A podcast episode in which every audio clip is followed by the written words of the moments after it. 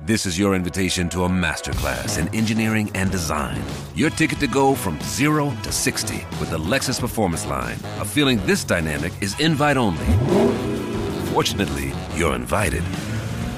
Experience the exhilaration of the Lexus Performance Line and some of the best offers of the year on select models at the Invitation to Lexus sales event, now through April 1st. Experience amazing at your Lexus dealer. So eine Saison als Reporter erlebt man nur einmal. Fußball Inside, der Expertenpodcast. Ja, siehst du als Torhüter am Ende scheiße aus. Radioreporter Nils Halberscheid spricht mit den Sportredakteuren der WAZ. Und heute reden wir auf der einen Seite über eine richtig knappe Kiste, denn Boah, ist das eng in der zweiten Bundesliga. Mein lieber Herr Gesangsverein, Werder 52 Punkte, Darmstadt, Pauli 51 Punkte, Schalke 50 Punkte. Da will einfach niemand so richtig davon preschen. Und ich meine, die Schalker wird's freuen. Unter Mike Büskens gibt es drei Siege in drei Spielen. Die erste Liga ist in Schlagweite. Und ob Schalke auch schlagfertig genug fürs große Ziel ist, Andi Ernst, du wirst es heute für uns einschätzen. Tag, Andi. Aber selbstverständlich. Äh, ich freue mich, dass wir wieder da sind ähm, und äh, freue mich auf die Folge. Und das Gegenteil von einer knappen Kiste, müssen wir leider so deutlich sagen, haben die Fans des BVB am vergangenen Wochenende im Signal Iduna Park gesehen. Endlich wieder volle Hütte, geile Stimmung, Topspiel, Leipzig zu Gast. Dann gibt's vier Dinger, Dortmund geht vor den eigenen Fans unter und Marian Laske darf es einordnen. Hallo Marian. Hi, hallo. Und ich würde sagen, Marian, wir starten auch direkt mit dir, mit dem Blick auf den BVB. Lass mich ganz offen fragen, was war denn da in Klammern schon wieder, Klammer zu, los? Äh, ja, wer letzte Woche den Podcast gehört hat, wird ja gehört haben, dass ich gesagt habe, dass ich mir in keinster Art und Weise vorstellen kann, wie Dortmund gegen Leipzig gewinnen soll. Äh, und das ist dann halt auch eingetreten. Also ich finde, wenn man die Saison ein bisschen aufmerksam verfolgt von Dortmund, dann war das ein zu erwartendes Spiel, sage ich sogar sogar 4 zu 1. Ist jetzt nicht das erste Mal, dass ähm, Dortmund gegen eine Top-Mannschaft deutlich verloren hat und auch wirklich, ja, chancenlos ist zu viel, aber äh, große Probleme hatte. Das haben wir jetzt in der Saison wirklich schon oft gesehen. Auch gegen Leverkusen wurde im eigenen Stadion 2 zu 5 verloren und das hätte auch noch anders ausgehen können, äh, noch deutlicher werden können. Äh, also von daher, Dortmund hat, man hat alle Probleme gesehen, die Dortmund nun mal so hat individuelle Fehler, Probleme im Aufbauspiel, wenn eine Mannschaft sehr kompakt das Zentrum verteidigt, Probleme in der Defensive, wenn eine Mannschaft sehr schnell umschaltet, Probleme überhaupt gegen eine Mannschaft, die viel Qualität hat, äh, dazu noch eine Menge Biss und ähm, Intensität, Power, alles das hat Marco Rose gerade auch in der PK aufgezählt, was Dortmund meistens in solchen Spielen nicht verkörpert hat. Man hat vielmehr gesehen, dass es nach wie vor sehr verwunderlich ist, wie es Dortmund geschafft hat, diesen zweiten Platz zu haben äh, finde ich. Ähm, das liegt daran, dass sie dann echt oft Spiele gewonnen haben, die sie nicht unbedingt hätten gewinnen müssen. Kann man auch von der Qualität sprechen. Äh, ich sehe das immer anders, sondern. Äh, ist das die Qualität oder ist das Glück? Also. Ja, ist immer eine Frage. Ich meine, es gibt, gibt ja immer so eine Diskussion. Es gibt sicherlich auch äh, Mannschaften, man hat ja auch jetzt wieder Real Madrid gesehen und so, die schon so eine gewisse Siegermentalität mitbringen und es sehr oft schaffen, Spiele so in ihre Richtung hinzubiegen. Bei Dortmund war es aber häufig auch ein, war auch einfach ein bisschen Glück dabei. Also man konnte in vielen Spielen, äh, auch wenn man so ein Spiel wie gegen Mainz sieht oder gegen Bielefeld davor, die hätten auch alle anders ausgehen können. Also fast die gesamte Rückrunde ist eigentlich so, dass man fast nie ein, kaum ein Spiel findet, außer das 5 zu 1, was glaube ich gegen Freiburg schon am zweiten Rückrundenspieltag äh, und gegen Gladbach hat Dortmund nochmal deutlich gewonnen. Also es gab schon zwischendurch so Spiele, man muss jetzt auch nicht alles schlecht reden, aber man findet wirklich nicht viele Spiele, in denen man sagen kann, äh, dass Dortmund da so aufgetreten ist, dass klar war, okay, der Sieger hier ist Dortmund, außer es läuft sehr außergewöhnlich, auch nicht gegen äh, Clubs aus dem unteren ähm, Tabellendrittel. Von daher, ja, Dortmund hat viele Probleme, haben wir schon häufig besprochen und die sind jetzt halt auch nicht weg. Äh, ja. Lass uns gleich gerne direkt über die, über die, die PK reden, über Marco Rose reden. Mir ist eine Sache nach dem Spiel nämlich noch aufgefallen, die, die, die lässt mich nicht los und da würde ich gerne noch mhm. deine, eure Meinung zu wissen. Da steht dann am Ende ein 1 zu 4 auf der Anzeigetafel im Stadion. Wenn ich jetzt auf der Arbeit, ich sag's mal einfach gerade raus, verkacke, ja, äh, dann ist meine Taktik eher Demut. Dann sage ich, ey, sorry, habe ich blöd gemacht, ich gelobe Besserung, das wird beim nächsten Mal viel besser, äh, habe irgendwie eine Deadline verpasst, kommt nie wieder vor, keine Ahnung. So, dann hast du da Mats Hummels nach dem Spiel und der erzählt einen von, wir sind ja hier nicht an die Wand gespielt worden und das hätte ja auch alles ganz anders laufen können. Vielleicht interpretiere ich das falsch, das kann ja durchaus sein, aber habe ich irgendwas verpasst oder ist das nicht gefährlich, sich so zu äußern? Also wenn ich das jetzt als, als Hardcore-Dortmund-Fan hören würde, ich weiß nicht, wie mir das gefallen würde. Ja, also ich will, glaube ich, Interviews nach dem Spiel nie überinterpretieren und Mats Hummels, muss man tatsächlich sagen, ist jemand, der schon immer sehr offen und ehrlich anspricht. Ich denke, es ging ihm einfach darum, dass die ersten 20 Minuten ja tatsächlich sehr stark waren und dass man da halt schon gesehen hat, dass prinzipiell was in der Mannschaft irgendwo steckt. Ähm, und es ist halt auch immer die Frage, wie es sich auf dem Platz anfühlt. Also ich meine, wenn du häufig, Dortmund hatte auch trotzdem viel den Ball, hat damit dann halt nicht so viel angefangen. Leipzig hat das sehr äh, gut bestraft, wenn es Lücken gab. Aber ich meine, dann fühlt sich das, glaube ich, auch manchmal auf dem Platz so an, dass du denkst, boah, du hast 4-1 verloren, aber du hattest ja schon auch irgendwas in, dem, in diesem Spiel und dann würde ich das, ich würde es nicht überinterpretieren, zumal Mats Hummels wirklich jemand ist, der, äh, der sehr offen ist und der sehr, der auch bereit dafür ist, äh, die Mannschaft hart zu kritisieren, auch sich selbst. Das muss man tatsächlich sagen. Ich weiß, was du meinst damit. Äh, das kann in dem Moment dann ein bisschen falsch rüberkommen, aber bei Mats Hummels würde ich ja wirklich immer sagen, ähm, der schon jemand, der, der jetzt nicht irgendwas schönredet oder so also, in Interviews. Du stehst da im Prinzip nach dem Spiel und musst versuchen, diese brutale Effizienz der Leipziger einzuordnen und dann sagt man schon mal so was. So, also war es eher. Ja, klar. Also ich meine, man muss ja auch immer seine eigene Leistung verteidigen. Also mhm. wenn ich ehrlich gesagt äh, nach dem Spiel, wenn ich Fußball gespielt habe, immer gefragt worden wäre, ich glaube, ich hätte nie gesagt, dass ich schlecht war. Also, das ist halt auch so eine Sache. Ich meine, klar, ist Profifußball ist nochmal was anderes, aber direkt in so einem Moment, das würde ich nicht überinterpretieren. Da würde ich viel mehr eben immer so auf diese Äußerung zwischen den Zeilen hören, auch des Trainers. Wir können ja gleich mal darauf kommen, was Marco Rose sagt, ja. was die Verantwortlichen sagen. Und da hört man dann schon sehr deutlich, dass mittlerweile jedem in diesem Verein klar ist, dass es extreme Veränderungen braucht im Kader. Also kaum, also wenn man jetzt ganz, wenn man ganz genau hinhört, sagt auch Marco Rose eigentlich ziemlich klar, ja, eigentlich ist der Kader nicht gut genug für das, was wir hier machen wollen. Und die Spieler bringen das nicht mit. Ähm, natürlich sagt er es nicht genauso, das sollte er jetzt auch nicht machen, aber zwischen den Zeilen sagt er das schon sehr deutlich. Ja, lass uns da gerne ein bisschen äh, tiefer einsteigen direkt. Ich meine, auch in eben diesem Mats Hummels Interview nach dem Spiel äh, hat Rose Rausrufe gegeben. Äh, wie hoch ist der Druck auf Marco Rose im Moment? Spürt man das schon? Ist das irgendwie eine Ausflucht, dass er sagt, der Kader ist nicht gut genug oder stimmt das halt auch einfach faktisch? Ähm, also es ist, glaube ich, es ist definitiv keine komplette Ausflucht, sondern es stimmt und es ist was, was sich intern äh, da wird schon lange daran überlegt, woran es liegt, auch definitiv eine der Erkenntnisse ist. Und wenn es nur sowas ist, wie das Marco Rose sagt, wir brauchen Spieler, die im Dreitagesrhythmus diese Leistung bringen können, dann ist das ja schon ein deutliches Zeichen dafür, dass er meint, die Spieler, die jetzt da sind oder viele, können das einfach nicht, sondern verletzen sich dann entweder oder ähm, schaffen es nur in jedem dritten Spiel mal wirklich so eine absolute Topleistung zu bringen. Und ehrlicherweise gehört dazu ja auch schon einmal Hummels, wenn man es ehrlich ist. Also der ist ein wunderbarer Verteidiger gewesen, hat eine riesengroße Karriere hat hingelegt, aber er ist natürlich jetzt auch niemand mehr, von dem man ausgehen kann, dass er in der kommenden Saison alle drei Spiele immer auf dem absoluten Peak spielt. Äh, also das wird nicht mehr passieren, das wird auch bei Marco Reus vermutlich nicht mehr passieren. Also das heißt, diese Führungsspieler von die vor zwei, drei Jahren nochmal auf einem anderen Niveau konstanter waren, haben das nicht mehr. Andere Neuzugänge haben die Erwartungen nicht erfüllt. Manche Spieler sind vielleicht noch zu jung und dadurch kommt diese Gemengelage zu, zusammen, dass du eigentlich gerade einen Kader hast, also der jetzt auch nicht, wir reden ja immer noch über den Tabellenzweiten, äh, also der jetzt natürlich nicht äh, komplett, äh, also den kannst du jetzt nicht komplett vergessen, aber der natürlich einfach nicht das mitbringt, um das zu erreichen, was Dortmund gerne erreichen würde. Und das ist intensiver, spektakulärer Fußball, möglichst 34 Spieltage lang und tatsächlich irgendwo an die Bayern ranzukommen. Man muss nicht Meister werden, aber definitiv eine andere Saison erleben als diese. Und dazu kommen ja noch die Enttäuschungen im Pokalwettbewerb. Mhm. Ähm, genau, also von daher ist es schon eine Erkenntnis, die Marco Rose sagt, die es einfach gibt im Verein und die er, glaube ich, auch sehr offen sagt und die er auch bewusst sagt, um halt auch mal so die Mannschaft, ich meine, der hat sich auch vor die Mannschaft gestellt, muss man auch sagen, wurde häufig enttäuscht und hat will jetzt einfach eben auch, sagt es ja selbst, ich muss halt auch was einfordern.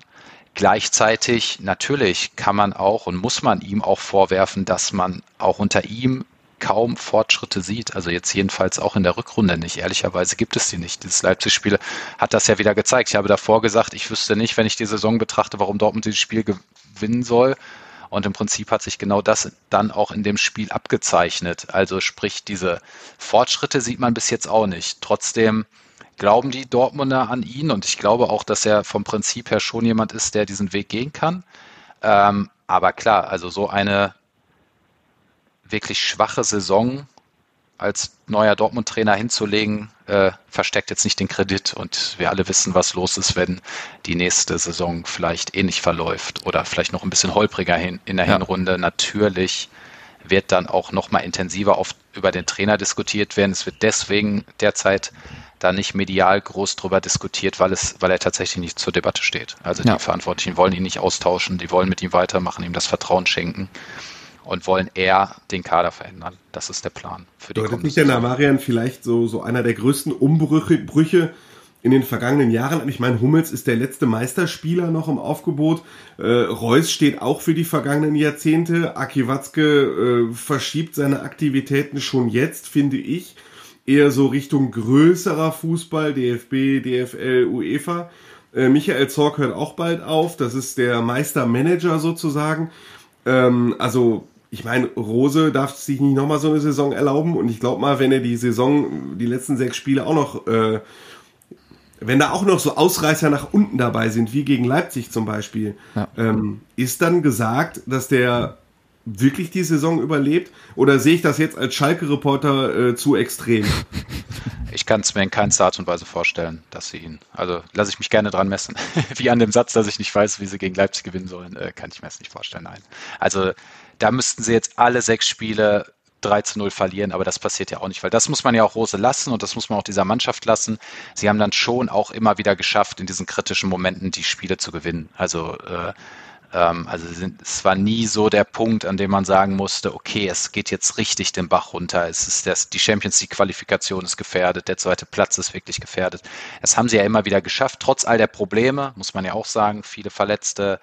Erling Haaland hat fast die halbe Saison gefehlt. Ähm, kann man sich auch ungefähr vorstellen, wenn er durchgespielt hätte, ob das nicht vielleicht tatsächlich vier, sechs Punkte mehr gewesen wären, weiß man nicht, kann sein, kann nicht sein. Ähm, auf jeden Fall gab es halt eine Menge Probleme und das muss man halt schon sagen, das haben sie es jetzt mal wieder geschafft, deswegen kann ich mir das auf äh, wirklich überhaupt nicht vorstellen. Dann müsste es tatsächlich sehr extrem den Bach runtergehen, so dass es vollkommen klar ist, okay, klar, das, das kann immer im Fußball passieren. Wenn er jetzt alle sechs Spiele mein, verliert, deutlich. Ich meine, die kommende Saison wird deshalb auch außergewöhnlich, weil Haaland halt nicht mehr da ist, ne? Also du musst ja gefühlt 50 Prozent deiner äh, Scorerpunkte ersetzen.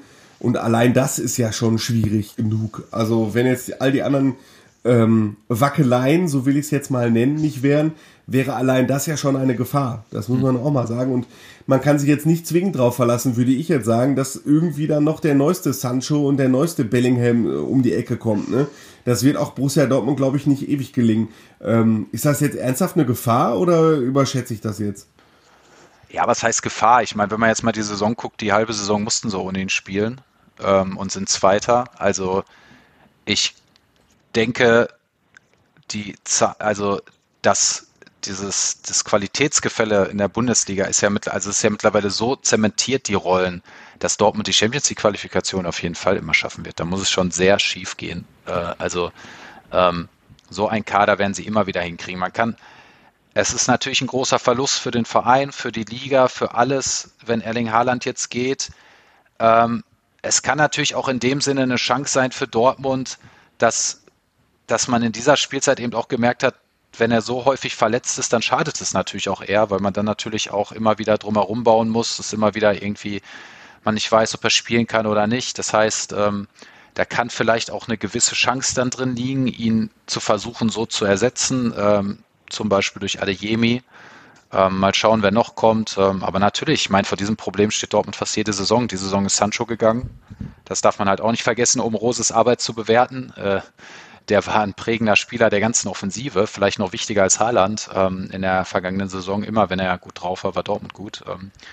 Diese, dieses Problem wird Dortmund immer wieder haben, solange man Spieler hat, die die Möglichkeit haben, aufs absolut höchste Niveau in Europa zu kommen, äh, gehen diese Spieler, das ist klar, weil sie dann nochmal zu einem hö höheren Club gehen. Äh, Stichwort Karim Adeyemi vielleicht gerade noch mal kurz. Äh, da liest du ja bei diversen Kollegen im Moment Verhandlungen stocken. Ich glaube, viele MSV, äh, MSV, MSV ist mein Verein, BVB-Fans rechnen damit, dass er kommen wird. Äh, wie ist das zu interpretieren, einzuordnen? Verhandlungen stocken? Ist das, äh, steht das jetzt zur Debatte, ob er kommt ja, oder nicht? Wie ist sowas? Wie ist sowas? Also die sie sind sich auf jeden Fall einig. Adeyemi will nach Dortmund, Dortmund will Adeyemi.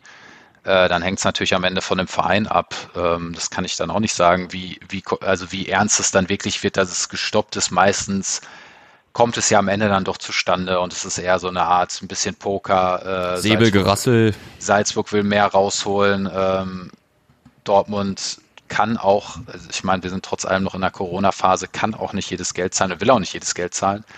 Ähm, meistens kommt es ja dann doch zustande.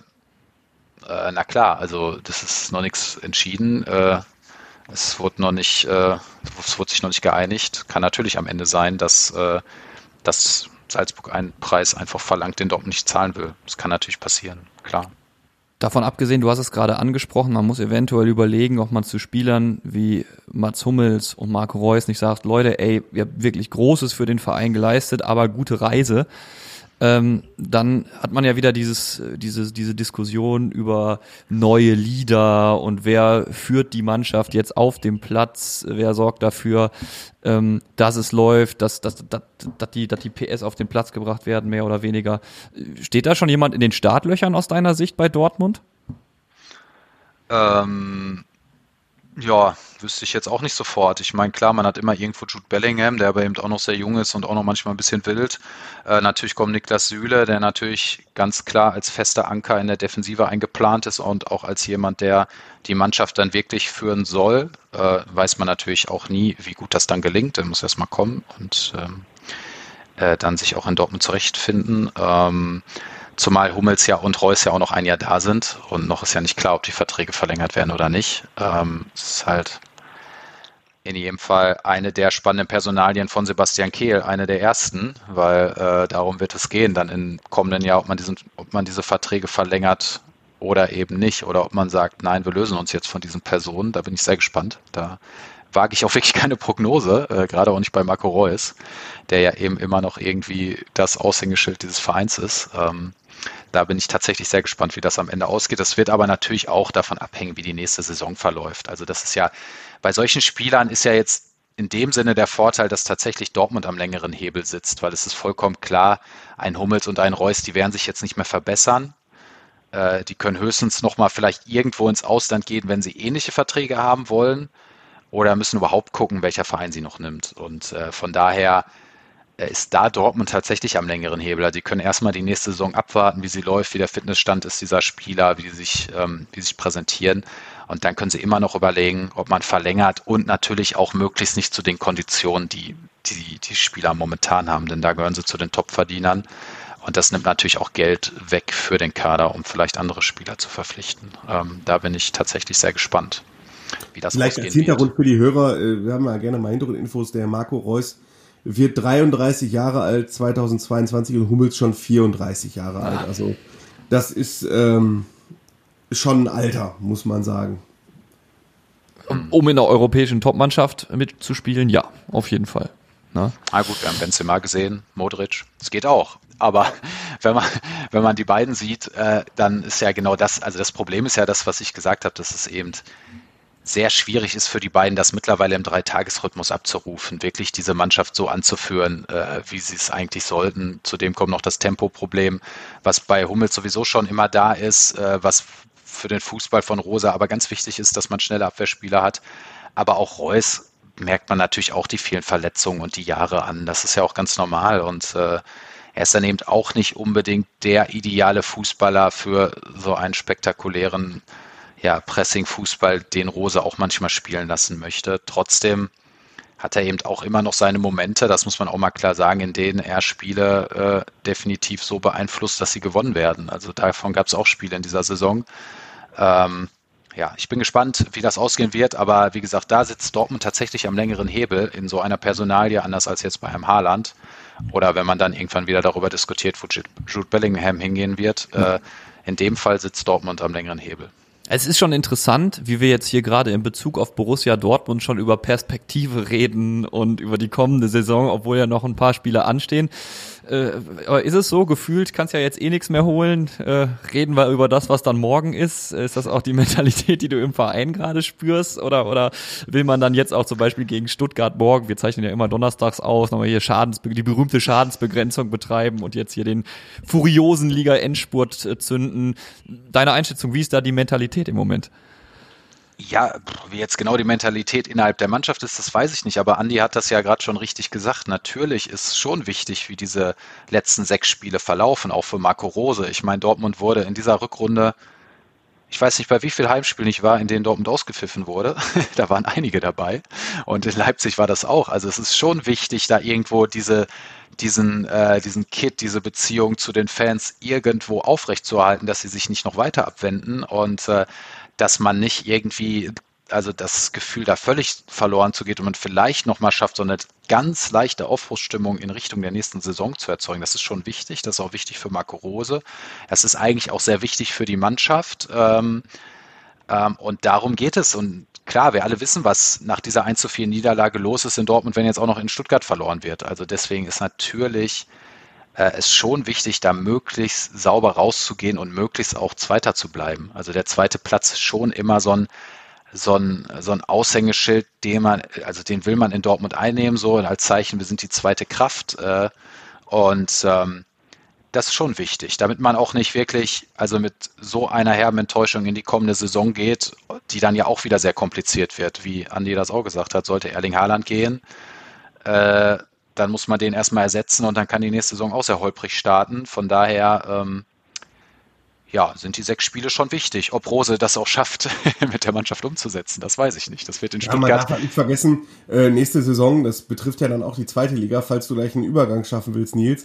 ähm, durch die WM in Katar wird eben alle drei Tage gespielt, gerade für Borussia Dortmund. Ne? Äh, und dann ist halt die Frage, du hast Hummels und äh, Reus in der Mannschaft und da hast du mal nicht zwischendurch mal eine Woche, in der es mal Verschnaufpausen gibt. In der Zweitliga gibt's die Diskussion ja auch auf Schalke, ne? Wenn du nicht aufsteigst, dann äh, entfällt quasi die Sommerpause. Dann hat Schalke wie eine Woche Sommerpause ähm, und muss sich dann direkt auf die zweite Liga wieder vorbereiten. Und äh, in der Bundesliga hast du halt auch äh, natürlich ein bisschen länger Sommerpause, aber auch nicht viel. Ne? Und dann musst du genau überlegen, du hast wenig Zeit, um deine Mannschaft zu sortieren und eine Mannschaft, die ohne Haaland ist, dann stehst du unter Druck. Wenn Marco Reus bleibt, so wie, wie Marian das sagt, was er vermutet, dann äh, wird der Druck natürlich enorm sein. Dann kann man von Marco Reus schon verlangen, scheiß drauf, äh, Marco Rose, scheiß drauf, dass Haaland gegangen ist, komm mal in der Champions League weit und im Pokal bitte ein bisschen weiter und in der Bundesliga erwarten wir, dass du da bist, wenn die Bayern straucheln. Weil wenn wir ehrlich sind, diese Saison in der Bundesliga ist ein Jahr, in dem man sagt, es heißt ja immer so schön, wenn die Bayern straucheln, müssen wir da sein. Ja. Und in dieser Saison haben die Bayern gestrauchelt. Häufiger. Das muss man klar sagen. Und Dortmund war nicht da. Und das ist halt auch die Krux an der kommenden Saison für Borussia Dortmund, möglicherweise. Meine Damen und Herren, Andi Ernst, der Mann für natürliche Übergänge bei Fußball in Zeit. Vielen Dank. Ja. Entschuldigung, ich will, äh, ich höre Marian auch sehr gerne zu. Ich will dich jetzt nicht abwürgen, keine Sorge. Nein, ich meine, letztendlich, Marian, ein Schlusswort von dir noch. Äh, Leipzig, hast du gesagt, kannst du dir auf gar keinen Fall vorstellen, dass Dortmund das gewinnt. Ich denke mal, bei Stuttgart wird da deine Einschätzung ein bisschen anders ausfallen. Ja, auf je, also man muss sagen, das wird natürlich auch echt, äh, Stuttgart ist, hat sich deutlich gesteigert in der Rückrunde, für die geht es um alles, und zwar wirklich um alles. Äh, ausverkauftes Stadion, leicht wird das auch nicht, aber meistens, das muss man auch sagen, hat es Dortmund dann doch geschafft, auch unter Rose, solche Spiele nach den Enttäuschungen dann irgendwie zu gewinnen. Hm. Ähm, von daher glaube ich schon, dass sie es schaffen werden, da äh, ein bisschen wieder für Ruhe zu sorgen und ähm, zu gewinnen. Äh, wir werden es morgen erleben.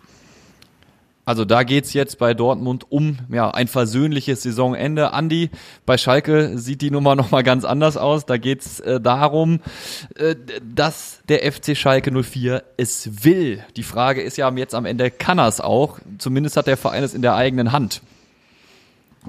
Ja, Ne? Auf ja. dem Spielplan Matches gegen Darmstadt auswärts, gegen Bremen und Pauli jeweils zu Hause. Das sind, äh, ist eine gute Ausgangslage. Es ist, sagen wir so, es ist relativ einfach zu verstehen, äh, auch für jeden Fan. Gewinnst du alle Spiele, bist du direkt aufgestiegen. So. Du kannst einfach eigentlich.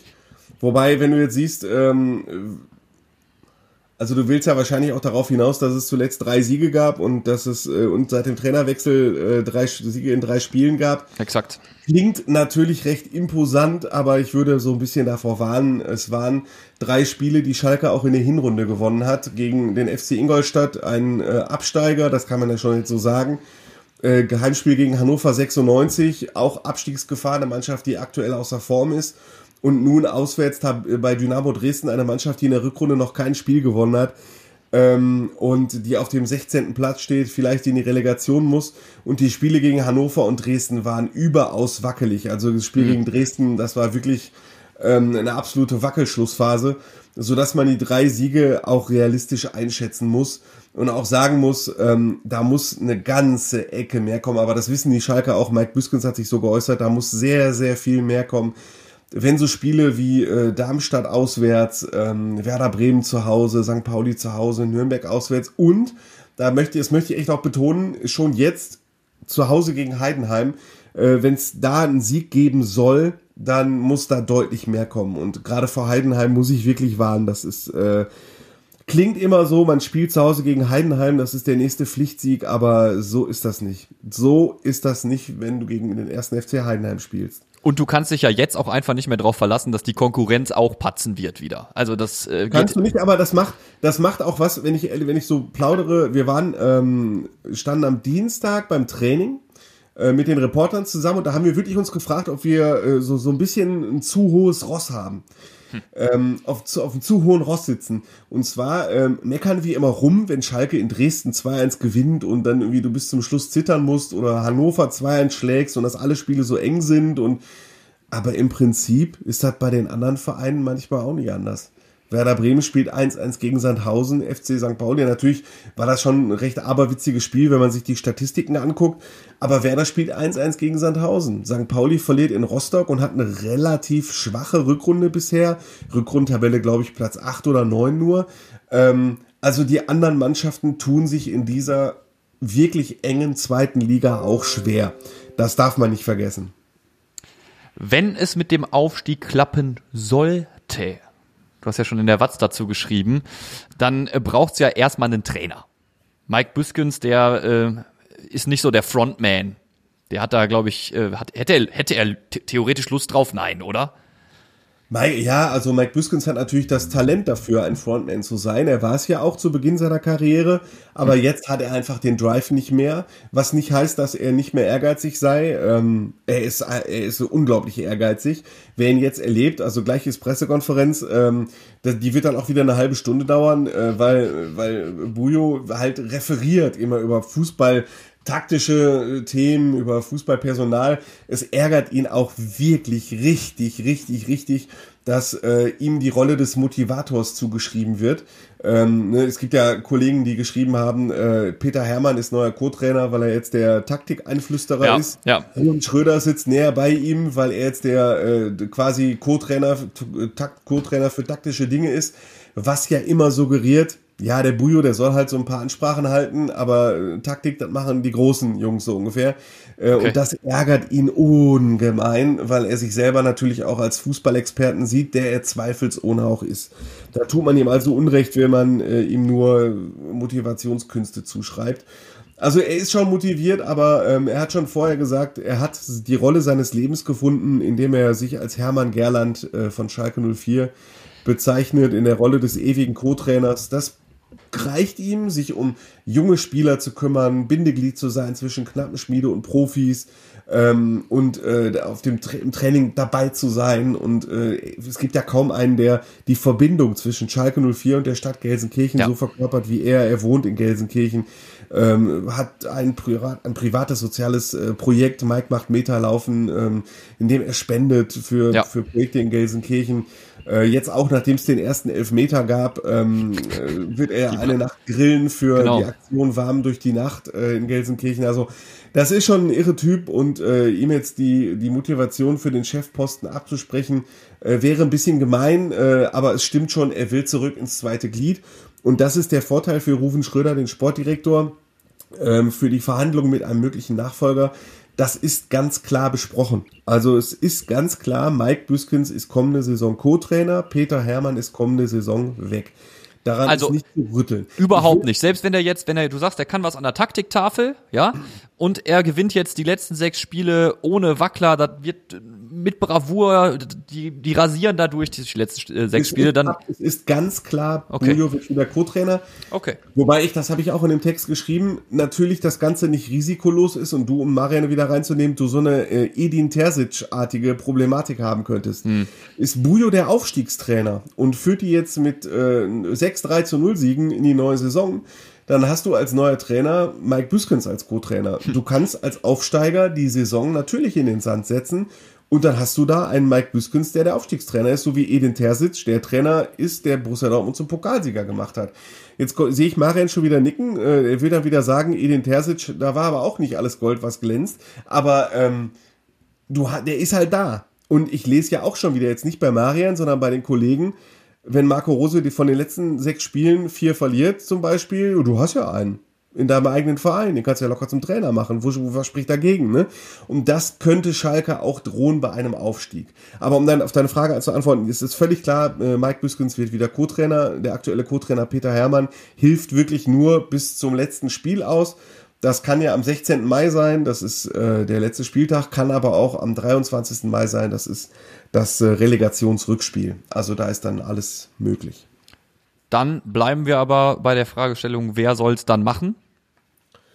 Stefan Leite war im Gespräch, hast du aber schon geschrieben, äh, das sei nicht zu bestätigen. Nee, habe ich eine sehr gute Quelle. Ähm, ist nicht, also sogar, sogar mehrere gute Quellen, äh, dass da jetzt nicht viel dran ist. Stefan Leitl, sicherlich ein ähm, guter Trainer, äh, dem die aktuelle Saison des Kräuter Fürth so sang- und klanglos wieder absteigt, kaum vorzuwerfen ist, eben weil der Aufstieg so eine Sensation war. Ähm, aber da ist jetzt nichts dran. Stefan Leitl hat selber heute in einer Pressekonferenz gesagt, äh, dass noch keine Gespräche laufen und äh, dass er sehr aufrichtig ist und so wird auch sein Verhältnis zum Beispiel zum Sportdirektor, zu Rashid Asusi eingeschätzt, ähm, dass die sehr offen kommunizieren und äh, es ist noch nicht mal ausgesprochen, dass er Kräuter Fürth am Saisonende verlässt. Und wenn eins äh, feststeht, ähm, dadurch, dass eben die Konstellationen klar sind, laufen Gespräche von Schalke äh, 04 in Persona, vor allen Dingen von Ruven Schröder nach enger Absprache mit Peter Knäbel, dem Sportvorstand, mit potenziellen Kandidaten, die laufen schon und äh, auch das ist natürlich völlig klar. Da möchte ich auf das zurückkommen, was ich gerade zu Marian gesagt habe. Ähm, steigt Schalke, und das ist der Super-GAU, in einer Relegation nicht auf, dann steigt Schalke am 23. Mai nicht auf. Die Zweitligasaison beginnt am 15. Juli. Das heißt, die Zweitligasaison beginnt äh, summa summarum sieben Wochen nach dem Relegationsrückspiel. Und da äh, Saisonvorbereitungen normalerweise sechs Wochen dauern im Profifußball, kann man sich ausmalen, wie schnell Schalke wieder einsteigen muss. Dann kann man sich ausmalen, wann der neue Cheftrainer feststehen muss. Und dann kann man sich ausmalen, dass der neue Cheftrainer relativ schnell feststehen muss. Und äh, da laufen halt die Gespräche. Und was interessant ist, ähm, Schalke hat nicht zwei Listen. Also man könnte jetzt auf die Idee kommen, Schalke hat eine Liste für die Bundesliga, dazu sagen, da steht Pep ganz oben und dahinter kommt Mourinho. Und die haben eine Liste für die zweite Liga, da steht dann ein anderer Name ganz oben. So. Ist aber nicht der Fall. Schalke hat nur eine Liste und da stehen Namen drauf und äh, den neuen, den Kandidaten wird eindeutig gesagt, du musst hier zusagen, egal ob für erste oder zweite Liga, ist erstens und zweitens, du kannst einen Assistenten mitbringen, aber äh, Dujo wird Co-Trainer, da musst du jetzt auch mit leben. Und äh, drittens, der neue Mann muss natürlich auch krisenerprobt sein, ähm, weil das ist natürlich auch völlig klar, egal in welche Richtung es geht, steigt Schalke auf, könnte natürlich der Saisonstart in die Hose gehen, wie das bei Aufsteigern manchmal der Fall Ja. ist. Steigt Schalke nicht auf, dann ist der Druck für die neue Saison natürlich umso größer, den Aufstieg dann nachzuholen. Das heißt, der neue Mann wird eine gewisse Krisenresistenz benötigen und äh, da, das ist auch wirklich ein Punkt über natürlich sportliche Qualitäten hinaus. Das ist natürlich auch klar und es ist nicht so, dass Schalke äh, einen, einen äh, Schalker sucht, also einer, der äh, unbedingt mal auf Schalke in der Jugend gearbeitet haben muss oder einer, dessen Oma Schalke-Mitglied schon seit 1920 ist. ähm, so einen sucht Schalke jetzt auch nicht. Äh, es geht darum, dass der neue Mann zu den Werten passt, aber da gibt's natürlich keinen Fußballverein bis runter zur Kreisliga, der äh, nicht sagen würde, wir suchen einen Trainer, der zu den Werten des Vereins passt. Das wird sicherlich auch, das wird sicherlich auch der VfB Spellow sagen äh, aus meiner Heimatstadt Mülheim. Aber das ist ja interessant. Schon mal ein Punkt ist ja sehr interessant. So oder so, der Trainer soll sowohl in Liga 1 auch als, als auch in Liga 2 an der Seitenlinie stehen. Also äh, du willst für beide Ligen äh, Abdeckung haben. Das gilt, Aber so wie ich ehrlich, das. das geht ja auch, das geht ja auch nicht anders. Es ist ja. abzusehen, dass es bis zum Schluss spannend wird und sollte Schalke zwei Listen haben, können die ja nicht erst nach einer möglichen Relegation, wiederhole ich jetzt nochmal, ne? Klar. Äh, stell dir vor, am 23. Mai steigen sie auf und erst dann gucken sie auf Liste 1. So. Oder Ja. die steigen nicht auf und wissen genau, okay, ab 24. Mai gucken wir auf Liste 2. Funktioniert du kannst halt ja als Verein auch nicht planen. Geht ja nicht, ne? Äh, Thema, Thema Planung, Andi. Äh, Kaderplanung, ich habe das Gefühl, da geht's in eine ganz ähnliche Richtung. Ne? Also äh, selbst wenn es den Aufstieg gibt, da soll jetzt nicht äh, der Top-Superstar kommen, um äh, in Liga 1 Verstärkung zu sein, sondern die Truppe, die es in Liga 2 gerichtet hat, soll es dann auch in Liga 1 oder in einer weiteren Ja, Zweitligasaison also, richten. Rufen Schröder drückt das immer so aus, äh, wir haben da unsere Ideen. Hm. Ist natürlich auch Sportdirektoren äh. Ähm, was völlig klar ist, äh, große finanzielle Sprünge sind nicht drin. Aktuell gibt Schalke etwa 20 Millionen aus für Personalkosten, um das mal in Vergleich zu setzen zu großen Christian Heidel, Hostel Champions League Zeiten und als Raoul, Huntela und Verfall noch zum Kader gehörten, waren es auch mal äh, 90 bis 100 Millionen. Äh, und ich glaube, Bayern München gibt über 300 aus, Borussia Dortmund zwischen 150 und 200, meine ich. Das sind so die, die ähm, Höhenklassen. Äh, Und Schalke hat äh, um ganz, ganz viel Geld die Personalkosten reduziert. Es ist aber nicht so, dass Schalke nach einem möglichen Aufstieg direkt wieder in alte Sphären kommt, sondern äh, Schalke wird moderat erhöhen, dass der Klassenerhalt gelingt. Also das sind bescheidene kleine Brötchen, die Schalke backt und große Sprünge sind deshalb nicht drin, weil natürlich äh, die Gehälter angepasst werden. Also die Gehälter der äh, Spieler in der zweiten Liga, die verdienen natürlich alle in der Bundesliga mehr.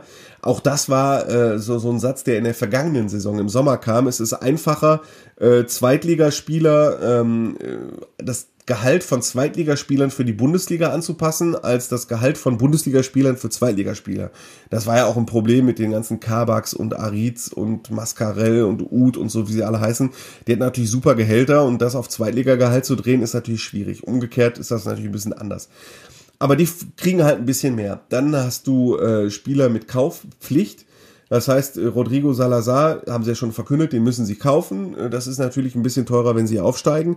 Thomas Ojan, Linksverteidiger, äh, den müssen sie von AZ Alkmaar kaufen und da bist du halt schon mal 4 Millionen an Ablöse los. Dann gibt's weitere Kaufoptionen. Ähm, Die höchste ist von Ko Itakura, dem Abwehrchef, der wirklich super ist. Ähm, der ist schon zu gut für die zweite Liga, das ist klar. Den haben sie ausgeliehen von Manchester City. Der wird viereinhalb Millionen Euro kosten. Für den alten FC Schalke wären viereinhalb Millionen Euro nichts gewesen. Für den neuen FC Schalke sind viereinhalb Millionen Euro verdammt viel Geld. Und äh, es ist noch nicht mal sicher, ob sie das stemmen können, äh, wenn sie aufsteigen. Ähm, was natürlich ein wichtiger Schritt wäre. Äh, Und klar ist, es sind, natürlich wirst du weitgehend mit der Mannschaft in die neue Saison gehen, egal in welcher Liga, aber du brauchst als Beispiel einen neuen Torwart. Ja. Schalke hat keine Nummer eins. Das ist äh, schon ein, eine wichtige Position. Es ist nicht gesagt, äh, dass Martin Freisel, der aktuelle Stammtorwart, wirklich gehen muss. Äh, er kann sich noch bewähren in den letzten sechs Spielen. Wenn er jetzt sechs mal zu null hält und äh, in jedem Spiel fünf Elfmeter, kriegt er natürlich noch ein neues Angebot. Und äh, Martin Freisel, man wird ihm vielleicht ab und zu mal etwas äh, ungerecht, weil ich meine, es ist ein guter Vergleich mit ähm, Manuel Riemann von Bochum und Stefan Ortega aus Bielefeld.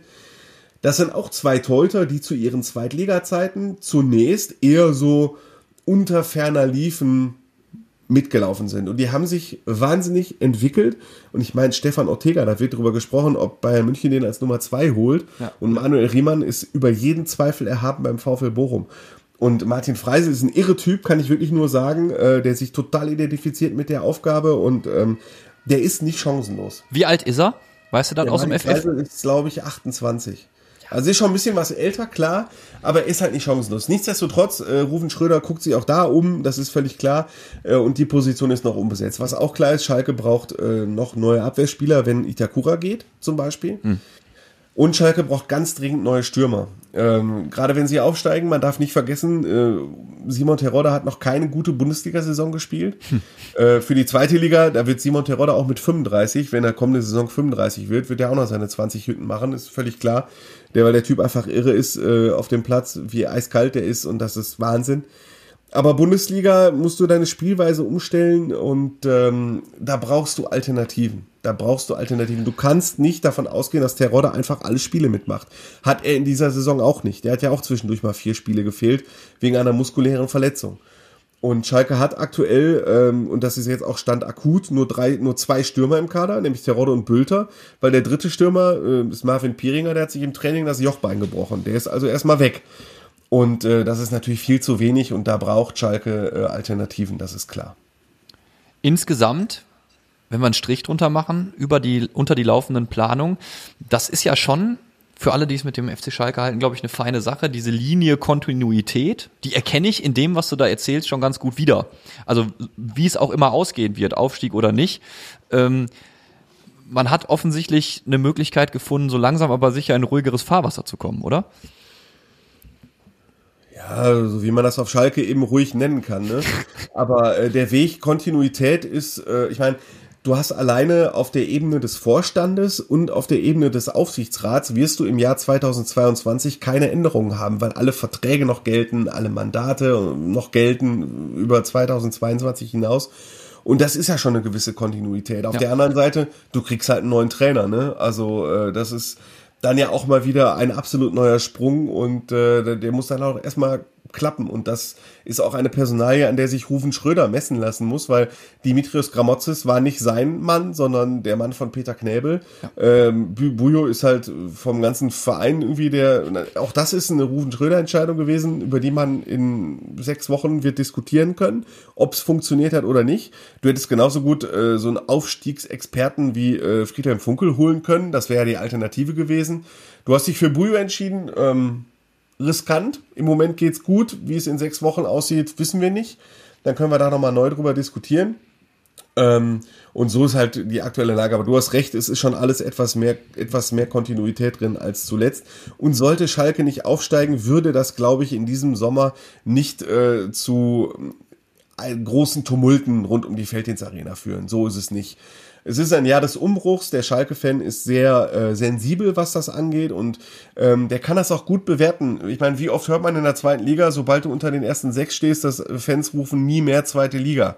Der altbekannte Sprechchor. Ja. Gab's denn auf Schalke schon einmal? Nein, kein einziges Mal hast du bisher nie mehr zweite Liga gehört, weil die Leute nämlich sehr gut einzuschätzen wissen, dass es diese Saison auch nochmal schiefgehen kann. Und äh, das ist das große Plus ähm, dass Schalke durch den Sommer treiben könnte, selbst wenn der Aufstieg äh, verfehlt werden würde. Jetzt geht's aber erstmal darum, auf die letzten sechs Matches zu, zu schauen, natürlich. Äh, am Samstag dann zu Hause gegen Heidenheim. Das tippen wir sofort auch. Wir starten aber natürlich wie immer in der Bundesliga zunächst. Und äh, natürlich mit dem Spiel, das wir auch gerade schon so ein Stück weit besprochen haben. Äh, VfB Stuttgart gegen Borussia Dortmund.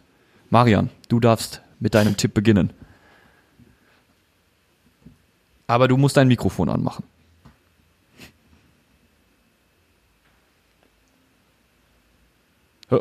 Ja, jetzt bist ich du. Glaube, jetzt, jetzt bist du da. Ja, ich sage 1 zu 0 für Borussia Dortmund. Ähm, ja, ich halte dagegen, ich sage 2 zu 1 für Stuttgart, weil Stuttgart zuletzt echt gut geworden ist und äh, die noch jeden Punkt brauchen.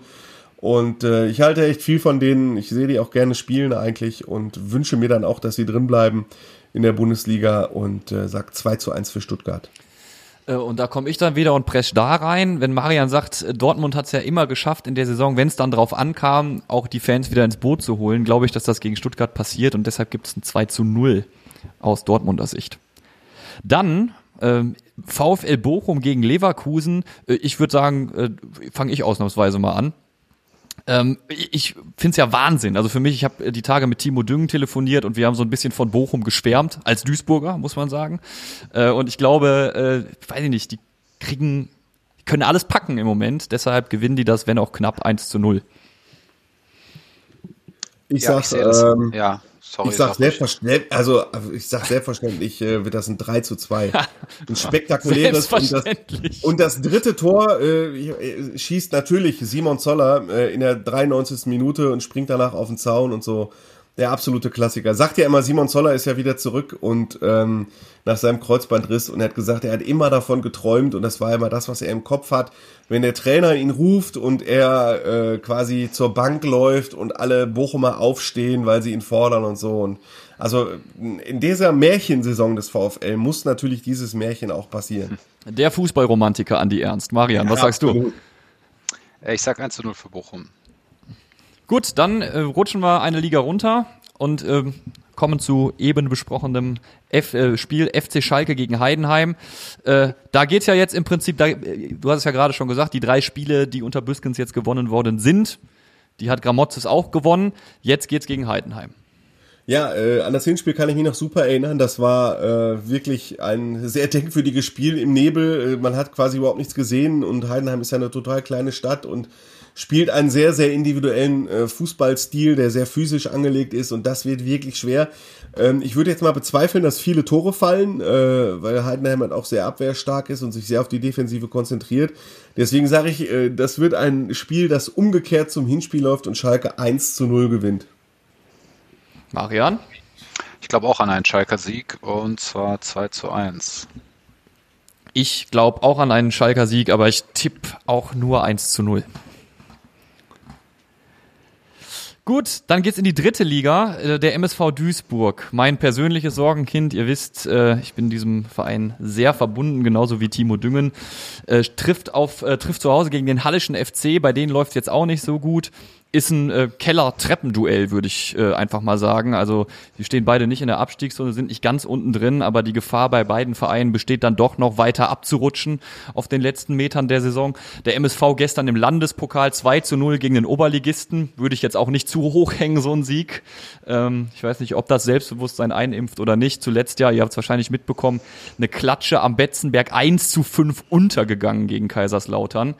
Äh, davor auch gegen Zwickau verloren. Also es wird Zeit für einen Sieg. Der, der, der hoffnungsvolle MSV-Fan in mir sagt, äh, die gewinnen 2 zu 0, weil sie dieses Ergebnis äh, zu Hause letzt, in letzter Zeit häufig abgeliefert haben. Aber das ist nur der, der reine hoffnungsvolle MSV-Fan Nils, der das sagt. Andi, bist du eingefroren? Andi ist eingefroren bei mir. Aber Marian, du bist noch da. Ja, sehr gerne. Äh, ich sag, äh, ich sag einfach 2 zu 1 für den MSV Duisburg. 2 zu 1 für den MS. Andi? Yo. Äh, hört ihr mich? Ja, jetzt hören wir dich wieder. Ich Ja, weiß nicht, ob okay. du schon getippt hast. Du dürftest nochmal sonst. Ihr seid jetzt weg. Äh, ich sag, äh, tippe 1 zu 1. Also jetzt höre ich euch wieder. Ja, 1 Ich zu war 1 grad- tippst du. Ich, ich war gerade kurz äh, eingefroren, ich sage 1 zu 1. 1 zu 1. Das wird wahrscheinlich beiden Clubs nicht wirklich weiterhelfen, aber ist vielleicht auch die realistischere Einschätzung, muss man leider Gottes sagen. So, zum Schluss in die Regionalliga West. Da ist es ja äh, wirklich heiß, gerade was das Rennen zwischen Essen und Münster angeht. Deshalb würde ich sagen, tippen wir zuerst Essen. Die treffen auswärts auf Aachen. Lockerer 3 zu 1 Sieg für Rot-Weiß Essen. Dann sag ich 2 zu 1 für Essen. Ich denke auch nicht, dass es da Probleme gibt. Ich, äh, in meinem unendlichen Optimismus lege ich noch einen drauf, 4 zu 0. Und dann haben wir natürlich noch Oberhausen, äh, kann man sagen, sind schon abgehängt vom Titelrennen fast. Ne, also die treffen auf äh, die zweite Mannschaft von Fortuna Düsseldorf, zu Hause allerdings. Äh, 1 zu 0. Ich sag 2 zu 0. Dann sage ich 2 zu 1 kommt. ja, wilde Tipps, wilde Tipps bei dieser Partie. okay, schließen wir das für heute ab. Wir sind am Ende der heutigen Folge angelangt. Äh, Marian, Andi, danke, dass ihr dabei wart. Ja, sehr gerne. Liebe Zuhörer, ihr dürft natürlich auch wieder euer Feedback gerne äh, direkt rüber zu uns schicken. Das geht natürlich via E-Mail hallo at fußball-insight.de lautet die E-Mail-Adresse. Schickt uns auch gerne eine WhatsApp-Sprachnachricht oder schreibt uns einfach so bei WhatsApp die Nummer 01523 104 0572. Die Herren, liebe Hörer, liebe Hörerinnen, vielen Dank und bis zum nächsten Mal. Bis die Tage. Fußball Inside, der Expertenpodcast von den Lokalradios im Ruhrgebiet und der Watz. Jeden Donnerstag neu, überall, wo es Podcasts gibt.